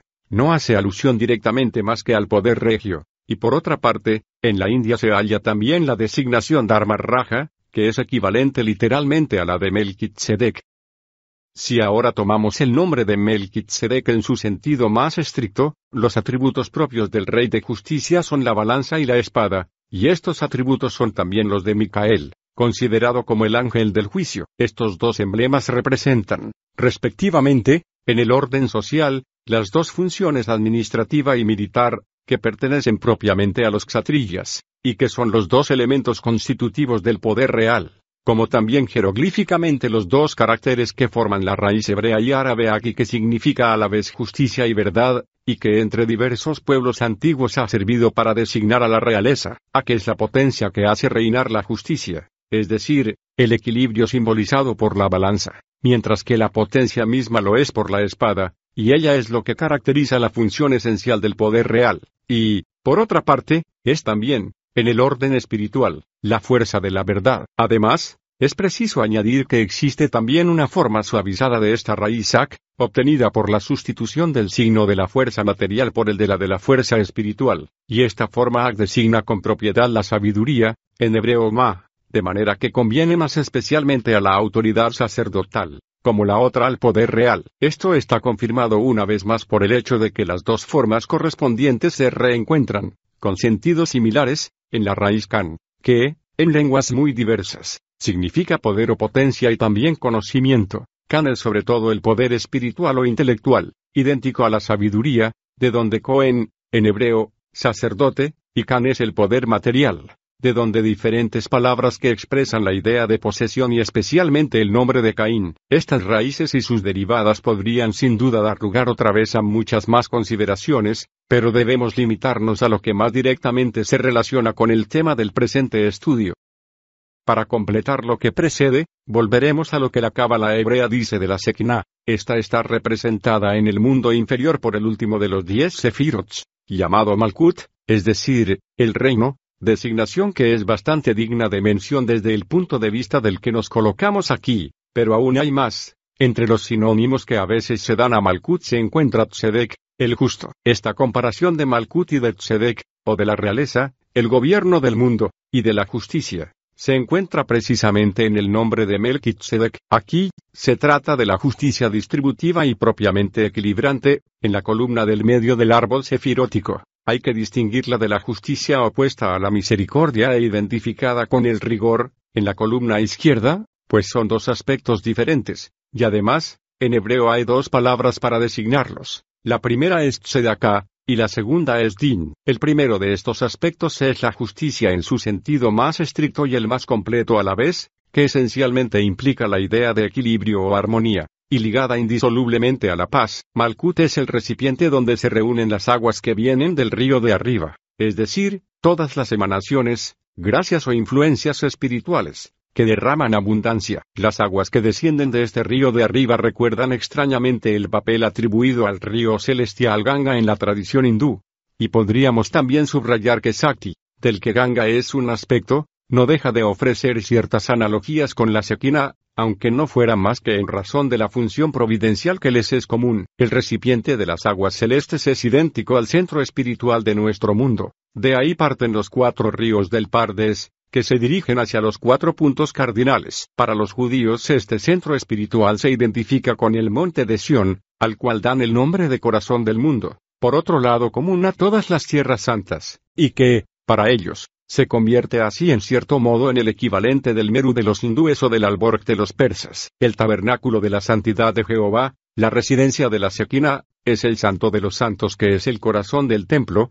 que es el mismo el centro de Sión, Jerusalén, como la Santa Sión es el centro de la tierra de Israel, tal como la tierra de Israel es el centro del mundo, aún se pueden llevar las cosas más lejos no solo en todo lo que se ha enumerado aquí, tomándolo en el orden inverso, sino también tras el tabernáculo en el templo, el arca de la alianza en el tabernáculo y, en el arca de la alianza misma, el lugar de la manifestación de la Shekinah, entre los dos querubim, representan como otras tantas aproximaciones sucesivas del polo espiritual. Es también de esta forma como Dante presenta precisamente a Jerusalén como el polo espiritual, tal como hemos tenido la ocasión de explicarlo en otro lugar, pero esto, cuando se sale del punto de vista propiamente judaico, se torna ante todo simbólico y ya no es una localización en el sentido estricto de esta palabra. Todos los centros espirituales secundarios, constituidos como adaptaciones de la tradición primordial a condiciones determinadas, son, como ya lo hemos indicado, imágenes del centro supremo, Sion puede no ser en realidad más que uno de esos centros secundarios, y sin embargo identificarse simbólicamente con el centro supremo en virtud de esta similitud. Jerusalén es efectivamente, como su nombre indica, una imagen de la verdadera Salem, lo que hemos dicho y lo que diremos todavía de la Tierra Santa, que no es solo la tierra de Israel, permitirá comprenderlo sin dificultad. A propósito de esto, otra expresión muy importante como sinónimo de Tierra Santa, es la de Tierra de los Vivos,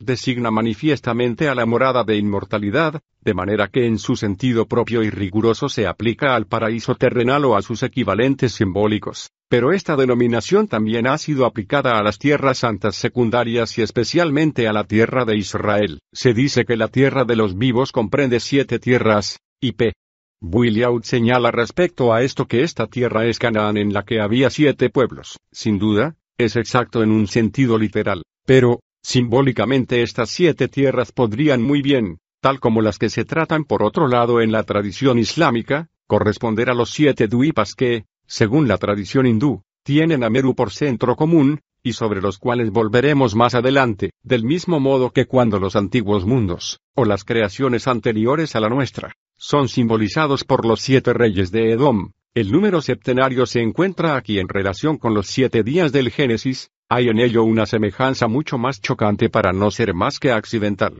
con las eras de los siete manúes contadas desde el comienzo del Kalpa hasta la época actual. Capítulo 7. Luz o la morada de inmortalidad. Las tradiciones relativas al mundo subterráneo se encuentran en un gran número de pueblos. No tenemos la intención de reunirlas aquí todas, tanto más cuanto que algunas de ellas no parecen tener una relación muy directa con el tema que nos ocupa. Sin embargo, uno puede observar que de una forma general el culto de las cavernas está siempre unido más o menos a la idea del lugar interior o del lugar central y que, en este sentido, el símbolo de la caverna y el del corazón estén bastante próximos el uno del otro. Por otro lado, existen realmente, tanto en Asia Central como en América, y tal vez en otros lugares, cavernas y subterráneos donde ciertos centros iniciáticos han podido mantenerse desde hace siglos. Pero aparte de este hecho hay, en todo lo que se relaciona con este tema, una parte de simbolismo que no es muy difícil de deducir, incluso podemos pensar que son precisamente razones de orden simbólico las que han determinado la elección de lugares subterráneos para el establecimiento de estos centros iniciáticos, mucho más que por motivos de simple prudencia. Saint Ives habría podido explicar tal vez este simbolismo, pero no lo ha hecho, y es lo que da pie en ciertas partes de su libro a una apariencia de fantasmagoría. En cuanto a F. Osendowski, sin duda era incapaz de ir más allá de la letra y ver en lo que se decía algo más que el sentido inmediato.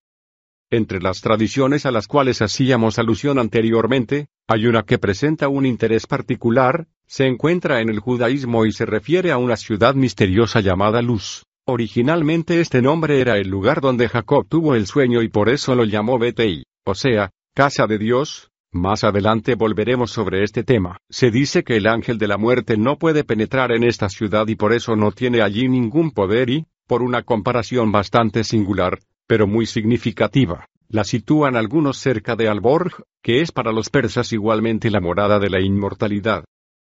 Cerca de Luz hay, se dice, un almendro, también llamado luz en hebreo, en la base del cual existe un hueco por el que se penetra a un subterráneo, el cual conduce a la misma ciudad, que está completamente escondida. La palabra luz, en sus diversas acepciones, parece derivada, por otra parte, de una raíz que designa todo lo que está escondido, cubierto, envuelto, silencioso, secreto. Y hay que señalar que las palabras que designan al cielo primitivamente tienen el mismo significado. Normalmente se compara con coelun del griego koilon, hueco, lo que puede también tener una relación con la caverna, tanto más cuanto que Barron indica tal comparación en estos términos. Acabo caelum, pero hay que señalar también que la forma más antigua y la más correcta parece ser caelum, que recuerda muy de cerca a la palabra kaelere, ocultar. Por otra parte, en sánscrito, Varuna viene de la raíz bar, cubrir, lo que da igualmente el sentido de la raíz cal a la que se refiere en el latín celare, otra forma de caelere, y su sinónimo griego caluptein, y la raíz griega o urano no es más que otra forma del mismo nombre, por lo cual bar se transforma fácilmente en ur. Estas palabras pueden significar, por consiguiente, lo que cubre, lo que oculta, pero también lo que está oculto. Y este último sentido es doble, es lo que está oculto a los sentidos, el mundo suprasensible, y también es, en los períodos de ocultamiento u oscurecimiento, la tradición que deja de manifestarse exterior y abiertamente, el mundo celeste deviniendo entonces el mundo subterráneo. Hay aún, bajo otro aspecto, que establecer una comparación con el cielo, a luz se le llama la ciudad azul, y este color es el del zafiro, es el color celeste. En la India, se dice que el color azul de la atmósfera se produce por la reflexión de la luz sobre una de las caras de Meru, la cara meridional, que mira hacia el jambu de W con acento circunflejo pa, y que está hecha de zafiro, es fácil comprender que esto se refiere al mismo simbolismo. El jambu de W con acento circunflejo pa no es solo la India como se cree corrientemente, sino que representa en realidad a todo el conjunto del mundo terrestre en su estado actual, y este mundo puede verse como situado completamente al sur de Meru, ya que éste se identifica con el polo septentrional. Los siete duipas, literalmente islas o continentes, emergen sucesivamente en el curso de ciertos períodos cíclicos, de manera que cada uno de ellos es visto en el mundo terrestre en su período correspondiente. Forman un loto cuyo centro es Meru, con respecto al cual están orientados siguiendo las siete regiones del espacio. Hay, por consiguiente, una cara del Meru que está vuelta hacia cada uno de los siete de W con acento circunflejo paz. Si cada una de estas caras tiene uno de los colores del arco iris, la síntesis de estos siete colores es el blanco, que se atribuye en todas partes a la autoridad espiritual suprema, y que es el color del Mer-U considerado en sí mismo, veremos que está designado efectivamente como la montaña blanca, mientras que los demás representan solamente sus aspectos con relación a los diferentes W y con acento circunflejo paz. Parece que, durante el período de manifestación de cada y con acento circunflejo pa, hay una posición diferente del Meru, pero en realidad, es inmutable, puesto que es el centro, y es la orientación del mundo terreno con relación a él lo que cambia de un período a otro. Volvamos a la palabra hebrea luz, cuyos diversos significados son dignos de atención, esta palabra tiene corrientemente el sentido de almendra, y también de almendro, designando por extensión tanto al árbol como a su fruto, o de hueso, ahora bien, el hueso es lo que está en el interior y además escondido, y está completamente cerrado. De ahí la idea de inviolabilidad, que se encuentra en el nombre de Agartha. La misma palabra luz es también el nombre dado a una partícula corporal indestructible, representada simbólicamente como un hueso muy duro, y a la cual el alma permanece unida tras la muerte y hasta la resurrección. Tal como el hueso contiene la semilla y la médula, esta luz abarca los elementos virtuales necesarios para la restauración del ser, y esta restauración se operará bajo la influencia de ese rocío celestial, reedificando los huesos desecados, es a lo que hace alusión, de la forma más clara, estas palabras de San Pablo, sembrado en corrupción, resucitará en gloria. Aquí, como siempre, la gloria se refiere a la Sekina, considerada en el mundo superior, y con la cual el rocío celestial tiene una estrecha relación, así como hemos podido dar cuenta anteriormente de ello. El luz, siendo imperecedero, es en el ser humano el núcleo de inmortalidad, así como el lugar que es designado por el mismo nombre es la morada de inmortalidad, ahí se detiene, en ambos casos, el poder del ángel de la muerte, es en cierta manera el huevo o el embrión del inmortal, puede compararse también a la crisálida de donde ha de salir la mariposa, comparación que traduce exactamente su papel con relación a la resurrección.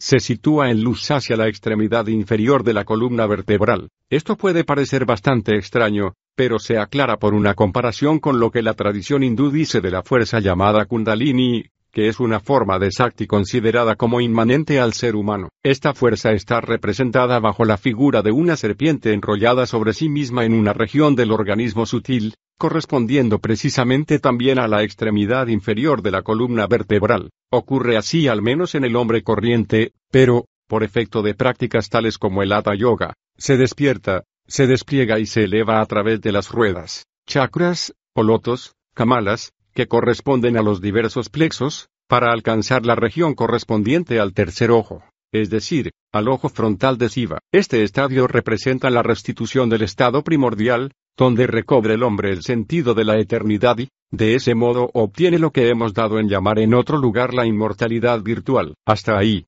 todavía estamos en el estado humano, en una fase ulterior, la kundalini alcanza finalmente la corona de la cabeza, y esta última fase hace referencia a la conquista efectiva de los estados superiores del ser. Lo que parece resultar de esta comparación es que la localización de luz en la parte inferior del organismo se refiere solo a la condición de hombre caído, y, para la humanidad terrena vista en su conjunto, ocurre lo mismo con la localización del centro espiritual supremo en el mundo subterráneo. Capítulo 8 el centro supremo culto durante el Kali Yuga.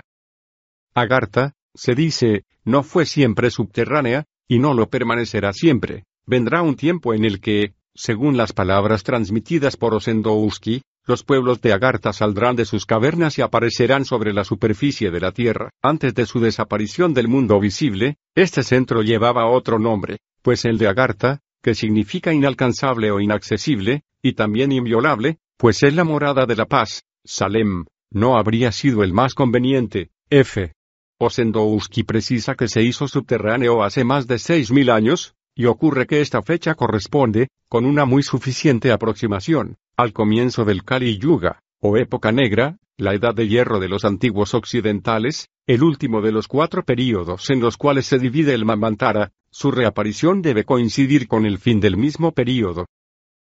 Hemos hablado anteriormente de las alusiones hechas por todas las tradiciones a algo que se haya perdido o escondido, y que se representa bajo diversos símbolos. Esto, cuando se toma en su sentido general, lo que concierne al conjunto de la humanidad terrena, se refiere precisamente a las condiciones del Kali Yuga. El período actual es una fase de oscurantismo y de confusión, sus condiciones son tales que, en tanto que persistan, el conocimiento iniciático debe necesariamente quedar oculto, de ahí el carácter de misterios de la antigüedad llamada histórica, que no se remonta más que hasta el comienzo de este período y de las organizaciones secretas de todos los pueblos, organizaciones que dan una iniciación efectiva allí donde subsiste aún una verdadera doctrina tradicional, pero que no ofrecen más que la sombra cuando el espíritu de la doctrina ha cesado de vivificar a los símbolos que no son más que su representación exterior y ello porque, por razones diversas, todo lazo consciente con el centro espiritual del mundo ha acabado por romperse, lo que es el sentido más particular de la pérdida de la tradición, la que concierne especialmente a tal o cual centro secundario,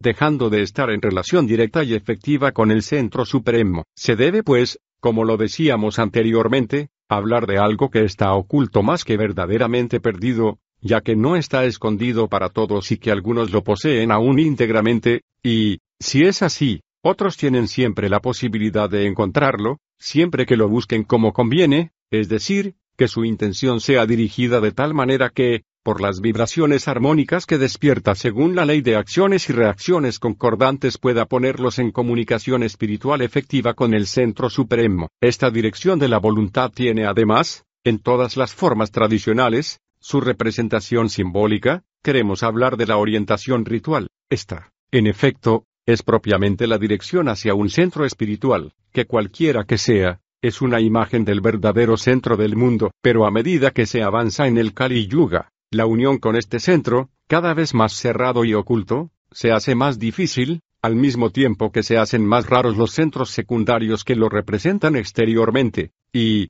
sin embargo, cuando acabe este período, la tradición deberá manifestarse de nuevo en su integridad, ya que, coincidiendo el comienzo de cada mamantara con el final del precedente, ello implica necesariamente, para la humanidad terrena, da vuelta al estado primordial. En Europa, todo lazo instituido conscientemente con el centro por medio de organizaciones regulares está roto actualmente, y ello es así desde hace varios siglos. Además, esta ruptura no se realizó de un solo golpe, sino en varias fases sucesivas. La primera de estas fases se remonta al comienzo del siglo XIV, lo que ya hemos dicho en otro lugar de las órdenes de caballería puede hacer comprender que uno de sus papeles principales era el de asegurar una comunicación entre Oriente y Occidente, comunicación de la que es posible comprender el verdadero alcance si se observa que el centro del que hablamos aquí siempre ha sido descrito, al menos en lo que concierne a los tiempos históricos, como situado del lado de Oriente. Sin embargo, tras la destrucción de la Orden del Temple, el rosacrucianismo, o a lo que se debía dar este nombre por continuidad, siguió asegurando el mismo lazo, aunque de una manera más disimulada. El Renacimiento y la Reforma marcaron una nueva fase crítica y, por último, según lo que parece indicar Saint Ives, la ruptura completa habría coincidido con los tratados de Westfalia, que en 1648 terminaron con la Guerra de los Treinta Años. Ahora bien, es digno de hacer notar que varios autores hayan afirmado precisamente que, poco después de la Guerra de los Treinta Años, los verdaderos Rosacruces hayan abandonado Europa para retirarse a Asia, y recordaremos, a propósito de esto, que los adeptos Rosacruz eran doce, como los miembros del círculo más interno de Agartha, y en conformidad con la constitución común a tantos centros espirituales formados a imagen de este centro supremo. A partir de esta última época, el depósito del conocimiento iniciático efectivo no está guardado por ninguna organización occidental. También Swedenborg declara que es de ahora en adelante entre los sabios del Tíbet y de Tartaria donde hay que buscar la palabra perdida, y, por su parte, Anna Caterina Emery tiene la visión de un lugar misterioso que llama la montaña de los profetas, y que la sitúa en las mismas regiones. Añadamos que fue de informaciones fragmentarias que M. Blavatsky pudo recoger sobre este tema, sin comprender, por otro lado, verdaderamente su significado, de donde nació en ella la idea de la Gran Logia Blanca. que nosotros podríamos llamar no ya una imagen, sino simplemente una caricatura o una parodia imaginaria de Agartha. Capítulo 9. El Onfalos y los Betilos. Según lo que relata F. Osendowski, el rey del mundo apareció antaño varias veces en la India y en Siam bendiciendo al pueblo con una manzana de oro coronada por un cordero, y este detalle alcanza toda su importancia cuando se lo relaciona con lo que Saint Ives dice del ciclo del cordero y del morueco. Por otro lado, y esto es aún más notable, existen en el simbolismo cristiano innumerables representaciones del cordero sobre una montaña donde descienden cuatro ríos, que son evidentemente idénticos a los cuatro ríos del paraíso terrestre. Ahora bien, hemos dicho que Agartha, anteriormente al comienzo del Kali Yuga, llevaba otro nombre, y este nombre era el de Paradesa que en sánscrito significa región suprema, lo que se aplica bien al centro espiritual por excelencia, designado también como el corazón del mundo. Es de esta palabra de la que los caldeos han hecho pardes y los occidentales paraíso o paradis. Tal es el sentido original de esta última palabra, y esto debe terminar de hacer comprender por qué dijimos anteriormente que de lo que se trata es siempre, bajo una forma u otra, lo mismo que el pardes de la cábala hebraica. Por otro lado, con relación a lo que hemos explicado sobre el simbolismo del polo es fácil ver también que la montaña del paraíso terrenal es idéntica a la montaña polar de la que se trata, bajo nombres diversos. En casi todas las tradiciones, hemos mencionado ya el Meru de los hindúes y el Alborg de los persas, así como el Mont Salvat de la leyenda occidental del Grial. Citaremos también la montaña de Kaf de los árabes, e incluso el Olimpo de los griegos, que en muchos aspectos tiene el mismo significado. Se trata siempre de una región que, como el paraíso terrenal, se ha vuelto inaccesible a la humanidad ordinaria y se sitúa fuera del alcance de todos los cataclismos que trastornan al mundo humano al final de ciertos períodos cíclicos. Esta región es verdaderamente la región suprema, por lo demás, según ciertos textos védicos y avésticos, su situación habría sido primitivamente polar, incluso en el sentido literal de esta palabra, y sea lo que fuere de su localización a través de las diferentes fases de la historia de la humanidad terrena, sigue permaneciendo polar en el sentido simbólico, ya que representa esencialmente el eje fijo alrededor del cual se realiza la revolución de todas las cosas. La montaña representa naturalmente el centro del mundo antes del Kali Yuga, o sea, mientras que de algún modo existía abiertamente y aún no estaba subterránea, luego corresponde a lo que podría llamarse su situación normal fuera del período oscuro establecido. Por otro lado, es preciso añadir que, aparte de estas consideraciones referidas a las leyes cíclicas, los símbolos de la montaña y de la caverna tienen uno y otro su razón de ser, y que hay entre ellos una verdadera complementariedad. Además, la caverna puede enfocarse como situada en el interior de la montaña misma, o inmediatamente por debajo de ésta. Hay todavía algunos símbolos que en las tradiciones antiguas representan el centro del mundo. Una de las más notables es tal vez la del Onfalos, que se encuentra igualmente entre casi todos los pueblos. La palabra griega onfalos significa ombligo, pero designa también, de una manera general, todo lo que es centro, y más especialmente el cubo de una rueda, en sánscrito, la palabra navi tiene igualmente estas acepciones, y ocurre lo mismo en las lenguas célticas y germánicas derivadas de la misma raíz, donde se encuentra bajo las formas nav y nab. Por otro lado, en galo, la palabra nabonaf, que es evidentemente idéntica a estas últimas, tiene el sentido de jefe y se aplica incluso a Dios. Es pues la idea del principio central la que aquí se expresa. El sentido de cubo de rueda tiene además, a este respecto, una importancia muy particular, ya que la rueda es en todas partes un símbolo del mundo realizando su rotación alrededor de un punto fijo símbolo que debe relacionarse con el de la esvástica, pero en esta, la circunferencia que representa la manifestación no está trazada, de modo que es el centro mismo el que está designado directamente, la esvástica no es una figura del mundo, sino más bien de la acción del principio con respecto al mundo. El símbolo del onfalos podía ser emplazado en un lugar que era simplemente el centro de una región determinada, centro espiritual. Por otro lado, más bien que centro geográfico, aunque los dos hayan podido coincidir en ciertos casos, pero si ello es así, es porque tal punto era verdaderamente, para el pueblo que habitaba la región considerada, la imagen visible del centro del mundo. Lo mismo que la tradición propia a este pueblo no era más que una adaptación de la tradición primordial bajo la forma que convenía a su mentalidad y a sus condiciones de existencia. Se conocía sobre todo, por lo común, el onfalos del templo de Delfos, este templo era realmente el centro espiritual de la Grecia antigua y, sin insistir en todas las razones que podrían justificar esta aseveración, solamente haremos notar que es allí donde se juntaba, dos veces al año, el Consejo de los Anfitriones compuesto por los representantes de todos los pueblos helénicos y que formaban el único lazo efectivo entre estos pueblos, lazo cuya fuerza residía precisamente en su carácter esencialmente tradicional.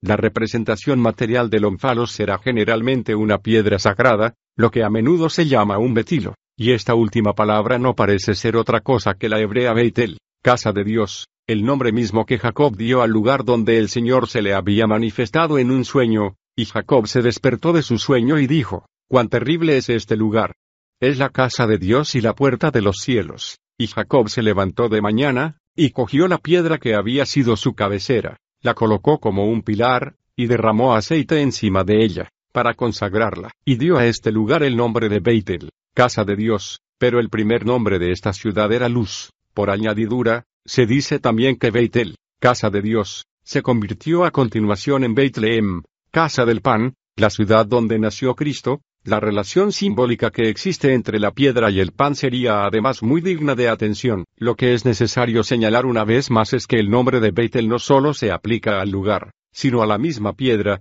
y esta piedra, que he levantado como un pilar, será la casa de Dios. Es pues esta piedra la que debe ser propiamente el habitáculo divino, Miscan, siguiendo la designación que más tarde se dará al tabernáculo, es decir, la sede de la sequina, todo esto se relaciona naturalmente con la cuestión de las influencias espirituales, Veracot, y, cuando se habla del culto de las piedras, que fue común a tantos pueblos antiguos, hay que comprender que ese culto no se dirigía a las piedras, sino a la divinidad de la que ellas eran la residencia. La piedra que representaba a Lonfalos podía tener la forma de un pilar, como la piedra de Jacob. Es muy probable que entre los pueblos celtas, algunos menires tuvieran este significado, y los oráculos se impartían cerca de estas piedras, como en Delfos, lo que explica fácilmente que desde entonces hayan sido considerados como la morada de la divinidad, la casa de Dios. Además, se identifica muy naturalmente con el centro del mundo. El onfalos podía también estar representado por una piedra cónica, como la piedra negra de Cibeles,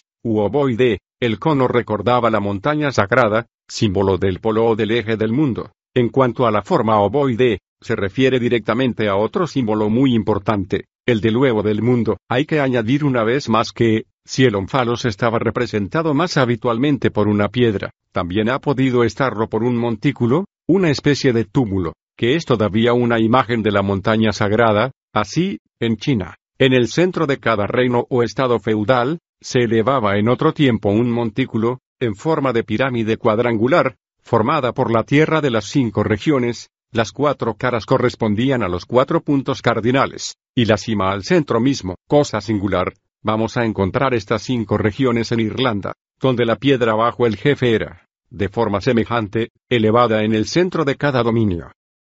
En efecto, es Irlanda la que, entre los países celtas, proporciona el número más grande de datos relativos a Lonfalos. En otro tiempo estaba dividida en cinco reinos, de los que uno llevaba el nombre de Mide, que quedó bajo la forma anglicista de Meat, que es la antigua palabra celta medion, medio, idéntica al latín medius. Este reino de Mide, que se había formado de porciones tomadas en los territorios de las otras cuatro, se convirtió en el patrimonio propio del rey supremo de Irlanda, al cual se subordinaban los otros reyes. En Unag, que representa con exactitud el centro del país, estaba levantada una piedra gigantesca llamada ombligo de la tierra, y designada también bajo el nombre de piedra de las porciones, Ailnameeran, porque marcaba el lugar donde convergían, en el interior del reino de Mide, las líneas separadoras de los cuatro reinos primitivos. Se celebraba allí, anualmente, el primero de mayo, una asamblea general totalmente comparable a la reunión anual de los druidas en el lugar consagrado central, medio Lanon o medio Nemeton, de las Galias, en el país de los Carnutos, y la semejanza con la asamblea de los anfitriones en Delfos se impone igualmente. Esta división de Irlanda en cuatro reinos, más la región central que era la residencia del jefe supremo, se vincula con tradiciones muy antiguas. En efecto, Irlanda fue, por esta razón, denominada la Isla de los Cuatro Maestros, pero esta denominación, lo mismo que la de Isla Verde, Erin, se aplicaba anteriormente a otra tierra mucho más septentrional, hoy desconocida, desaparecida quizá, o Gigia o sobre todo Tule, que fue uno de los principales centros espirituales y no incluso el centro supremo de cierto período. El recuerdo de esta isla de los cuatro maestros se encuentra hasta en la tradición china, lo que parece no haberse nunca señalado, he aquí un texto taoísta que da fe de ello. El emperador Yao hizo grandes esfuerzos, y se imaginó haber reinado idealmente bien, tras haber visitado a los cuatro maestros, en la lejana isla de Kouche, habitada por hombres verdaderos, Gen, es decir, hombres reintegrados en el estado primordial, reconoció que había echado todo a perder. El ideal, es la indiferencia, o más bien el desapego, en la actividad no actuante, del superhombre, que deja girar la rueda cósmica. Por otro lado, los cuatro maestros se identifican a los cuatro maharajas o grandes reyes que, según las tradiciones de la India y del Tíbet, presiden los cuatro puntos cardinales, ellos corresponden al mismo tiempo a los elementos. El Maestro Supremo, el quinto, que reside en el centro, sobre la montaña sagrada, representa entonces al Éter, a casa, la quinta esencia, quinta esencia, de los hermetistas, de cuyo elemento primordial proceden los otros cuatro, y tradiciones análogas se encuentran también en América Central. Capítulo 10. Nombres y representaciones simbólicas de los centros espirituales. Podríamos citar una vez más, en lo que concierne a la región suprema, muchas otras tradiciones concordantes, hay especialmente, para designarla. Otro nombre probablemente más antiguo aunque el de Paradesa, este nombre es el de Tula, del que los griegos hicieron Tule, y, como acabamos de comentar, esta Tule era verosímilmente idéntica a la isla de los cuatro maestros. Hay que advertir, además, que el mismo nombre de Tula se ha dado a regiones muy diversas, ya que, todavía hoy, se le puede encontrar tanto en Rusia como en América Central, sin duda debemos pensar que cada una de estas regiones fue, en una época más o menos lejana, la sede de un poder espiritual que era como una emanación del de la Tula primordial. Se sabe que la Tula mexicana debe su origen a los toltecas. Estos, se dice, venían de Aztlán, la tierra en medio de las aguas que, evidentemente, no es otra que la Atlántida, y habían llevado este nombre de Tula desde su país de origen. El centro al cual se lo dieron debió reemplazar probablemente, en cierta medida, al del continente desaparecido. Pero por otro lado, hay que distinguir la Tula Atlante de la Tula Hiperbórea, y es esta última la que, en realidad, representa el centro primero y supremo para el conjunto del Mamantara actual. Es ella la que fue la isla sagrada por excelencia, y, así como lo dijimos anteriormente, su situación era literalmente polar en su origen. Todas las demás islas sagradas que se designan en todas partes con nombres de significados idénticos no fueron más que imágenes de esta. Y esto se aplica incluso al centro espiritual de la tradición atlante, que no rigió más que un ciclo histórico secundario subordinado al Mamantara. La palabra Tula, en sánscrito, significa balanza, y designa particularmente el signo zodiacal de este nombre, pero, según una tradición china, la balanza celeste ha sido primitivamente la osa mayor. Esta observación es de la mayor importancia, pues el simbolismo que se vincula con la osa mayor está ligado naturalmente de la forma más estrecha con el del polo. No podemos extendernos aquí sobre esta cuestión, que demandaría ser tratada en un estudio especial. Habría que examinar también la relación que puede existir entre la balanza polar y la balanza zodiacal. Esta es además considerada como el signo del juicio, y lo que hemos dicho anteriormente de la balanza como atributo de la justicia, a propósito de Melquisedec, puede hacer comprender que su nombre haya designado al centro espiritual supremo. Tula es además denominada la Isla Blanca, y hemos dicho que este color es el que representa la autoridad espiritual. En las tradiciones americanas, Aztlán tiene por símbolo una montaña blanca, pero esta figuración se aplica ante todo a la Tula hiperbórea y a la montaña polar. En la India, la Isla Blanca, Suetaduipa, que se sitúa generalmente en las regiones lejanas del norte, es considerada como la morada de los bienaventurados, lo que la identifica claramente con la tierra de los vivientes. Hay, sin embargo, una excepción aparente. Las tradiciones célticas hablan sobre todo de la isla verde como si fuera la isla de los santos o la isla de los bienaventurados, pero en el centro de esta isla se levanta la montaña blanca, que no ha sido sumergida, se dice, por ningún diluvio, y cuya cima es del mismo color púrpura. Esta montaña del sol, así es como se la llama igualmente, es lo mismo que el Meru, este, que es también la montaña blanca. Está rodeado por un cinturón verde por estar situado en medio del mar, y en su cumbre brilla el triángulo de luz. A la designación de centros espirituales como la Isla Blanca, designación que, lo recordamos otra vez, ha podido aplicarse igual que las otras a centros secundarios, y no únicamente al centro supremo, al cual correspondería en primer lugar, hay que relacionar los nombres de lugares, regiones o ciudades, que expresen igualmente la idea de blancura. Existen un gran número de ellas desde Albión hasta Albania, pasando por Alba Longa, la ciudad madre de Roma, y las otras ciudades antiguas que han podido llevar el mismo nombre, entre los griegos, el nombre de la ciudad de Argos tiene el mismo significado, y la razón de este hecho aparecerá más claramente por lo que vamos a decir en adelante.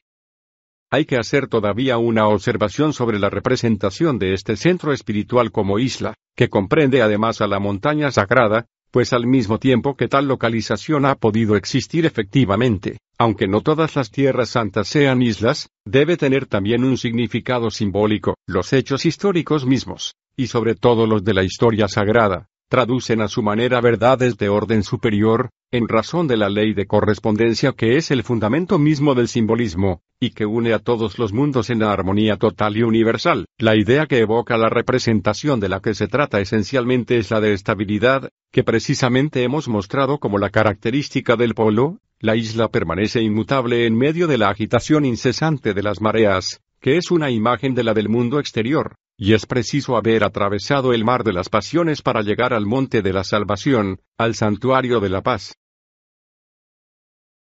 Capítulo 11. Localización de los centros espirituales.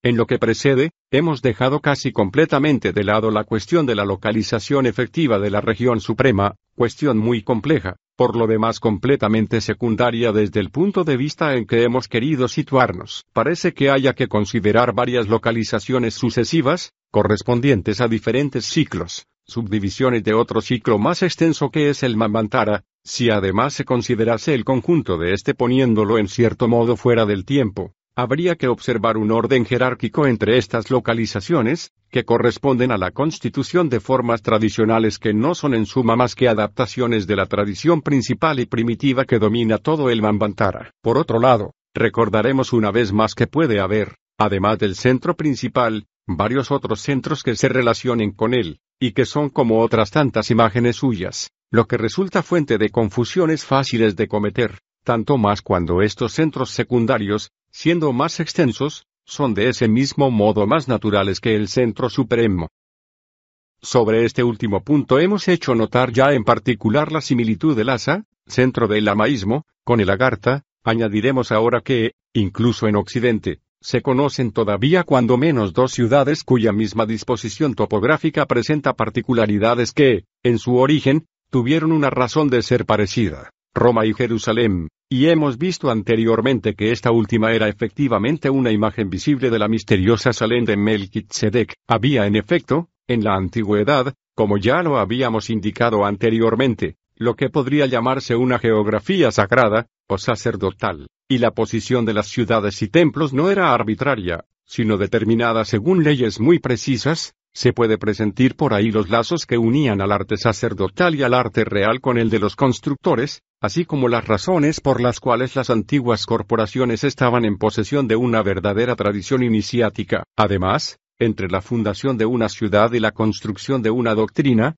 o de una nueva forma tradicional, por adaptación a condiciones definidas de tiempo y lugar, había una relación tal que la primera era tomada a menudo para simbolizar a la segunda. Naturalmente, se debía recurrir a unas precauciones muy especiales cuando se trataba de fijar el emplazamiento de una ciudad que estaba destinada a convertirse, bajo un aspecto u otro, en la metrópoli de toda una parte del mundo, y los nombres de las ciudades, tanto como lo que se relaciona con las circunstancias de su fundación, merecerían examinarse cuidadosamente desde este punto de vista, sin extendernos sobre estas consideraciones que no se relacionan más que indirectamente con nuestro tema, diremos una vez más que un centro de los que acabamos de hablar existía en Creta en la época prehelénica, y que parece que Egipto había contado con varios, probablemente fundados en épocas sucesivas, como Memphis y Tebas. El nombre de esta última ciudad, que fue también el de una ciudad griega, debe retener particularmente nuestra atención, como designación de centros espirituales, en razón de su identidad manifiesta con la Teba hebraica, es decir, del arca del diluvio. Esta es también una representación del centro supremo, considerado especialmente, en tanto que asegura la conservación de la tradición, en el estado de envoltura en cierto modo dentro del período transitorio que es como un intervalo entre dos ciclos y que está marcado por un cataclismo cósmico destruyendo el estado anterior del mundo para hacer sitio a un nuevo estado. El papel del Noé bíblico es similar al que juega en la tradición hindú Satyavrata, que enseguida se convierte, bajo el nombre Vaivasuata, en el Manú actual. Pero hay que señalar que, Mientras esta última tradición se refiere así al comienzo del presente Mamantara, el diluvio bíblico marca solamente el comienzo de otro ciclo más restringido, comprendido dentro de este mismo Mamantara, no se trata del mismo acontecimiento, sino solamente de dos acontecimientos análogos entre ellos. Lo que es muy digno de mencionarse aquí es la relación que existe entre el simbolismo del arca y el del arco iris, relación que está sugerida, en el texto bíblico, por la aparición de este último después del diluvio, como signo de alianza entre Dios y las criaturas terrestres. El arca, durante el cataclismo, flota sobre el océano de las aguas inferiores, el arco iris, en el momento en el que marca el restablecimiento del orden y de la renovación de todas las cosas, aparece en la nube, es decir, en la región de las aguas superiores. Se trata pues de una relación de analogía en el sentido más estricto de esta palabra, es decir, que las dos figuras son inversas y complementarias una de otra, la convexidad del arca está vuelta hacia abajo, la del arco iris está vuelta hacia arriba, y en su unión forman una figura circular o cíclica completa, de la cual son como dos mitades. Esta figura era en efecto completa en el comienzo del ciclo. Es la copa vertical de una esfera cuya copa vertical es representada por el recinto circular del paraíso terrestre y este está dividido por una cruz que forman los cuatro ríos nacidos de la montaña polar. La reconstitución debe obrarse al final del mismo ciclo, pero en ese caso, en la figura de la Jerusalén celestial, el círculo es reemplazado por un cuadrado, y este indica la realización de lo que los hermetistas designan simbólicamente como la cuadratura del círculo, la esfera, que representa el desarrollo de las posibilidades por la expansión del punto primordial y central, se transforma en un cubo cuando este desarrollo está acabado y el equilibrio final es alcanzado para el ciclo considerado. Capítulo 12. Algunas conclusiones. Del testimonio concordante de todas las tradiciones se desprende claramente una conclusión, la afirmación de que existe una tierra santa por excelencia, prototipo de las demás tierras santas, centro espiritual al cual los demás centros están subordinados. La Tierra Santa es también la tierra de los santos, la tierra de los bienaventurados, la tierra de los vivientes, la tierra de la inmortalidad, todas estas expresiones son equivalentes, y hay que añadirle aún la de tierra pura, que Platón aplica precisamente a la estancia de los bienaventurados. Se sitúa habitualmente esta morada en un mundo invisible, pero, si se quiere entender de lo que se trata, no hay que olvidar que es lo mismo que las jerarquías espirituales de las que también hablan las tradiciones y que representan en realidad grados de iniciación. En el período actual de nuestro ciclo terrestre, es decir, en el Kali Yuga, esta tierra santa defendida por guardianes que la ocultan a miradas profanas asegurando, sin embargo, ciertas relaciones exteriores, en efecto, es invisible, inaccesible, pero solo para quienes no poseen las cualidades requeridas para entrar allí.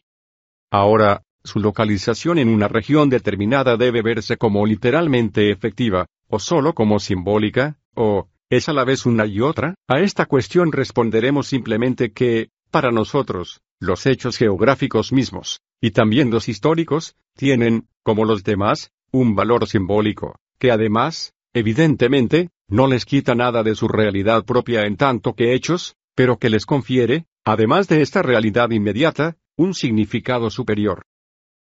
No pretendemos haber dicho todo lo que se tenía que decir sobre el tema al cual se refiere el presente estudio, lejos de ello, y las comparaciones mismas que hemos establecido podrán con seguridad sugerir muchas otras, pero, a pesar de todo, ciertamente hemos dicho mucho más de lo que se ha mencionado hasta ahora, y algunos estarán tentados de reprochárnoslo. Sin embargo, no pensamos que esto sea demasiado. Incluso estamos persuadidos de que no hay nada en ello que no deba decirse, aunque estemos menos dispuestos que cualquiera a contestar que se dé pie a considerar un problema de oportunidad cuando se trata de explicar públicamente algunas cosas de carácter algo desacostumbrado sobre este problema de oportunidad, podemos limitarnos a una breve observación, y es que, en las circunstancias en medio de las que vivimos actualmente, los acontecimientos se desarrollan con tal rapidez que muchas cosas cuyas razones no aparecen todavía inmediatamente, podrían encontrar, y mucho más pronto de lo que se estaría tentado a creer, aplicaciones bastante imprevistas, si es que no enteramente imprevisibles. Queremos abstenernos de todo lo que,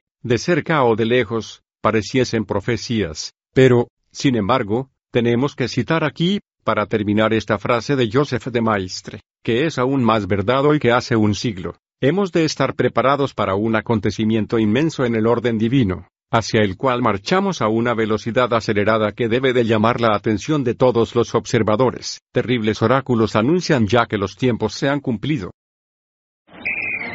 Let's hit it. Give me a vacation. vacation. Give me a wave. Surfing. Give me a city tour. Give me animals. The zoo. Give me some sea life. Give me museums. Give me a woo. What's that spell? San Diego. If you're happy and you know it, San Diego is the place to show it. Book your family vacation at san diego.org. Funded in part with the City of San Diego Tourism Marketing District Assessment Funds.